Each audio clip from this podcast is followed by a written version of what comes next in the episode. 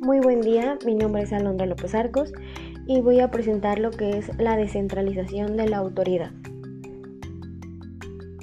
La descentralización en la administración es la manera organizativa que permite delegar autoridad a niveles inferiores o bien confiar determinadas actividades administrativas a secciones que no tienen una relación jerárquica con la administración central.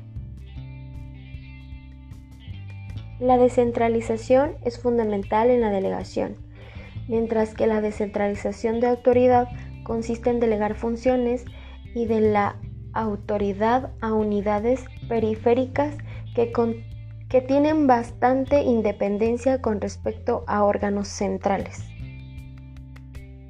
Explicándolo un poco mejor, diríamos que es la centralización es autoridad y responsabilidad concentrada. Y la descentralización es autoridad y responsabilidad repartida. Es importante mencionar lo que es la delegación de autoridad, ya que entendemos por delegación de autoridad como el punto central del proceso de la organización cuando de manera efectiva produce la mayor cantidad posible de trabajo de la más alta calidad con lo que se cumple o exceden las expectativas de la organización.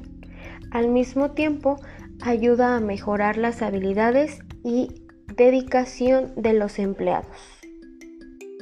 Y para concluir, podríamos decir que uno de los factores más importantes para determinar el, grado de centralización es el estado de desarrollo de las técnicas de control, los progresos en las herramientas estadísticas, los controles contables y otras técnicas que hayan servido para hacer posible la actual tendencia hacia una extensiva descentralización administrativa.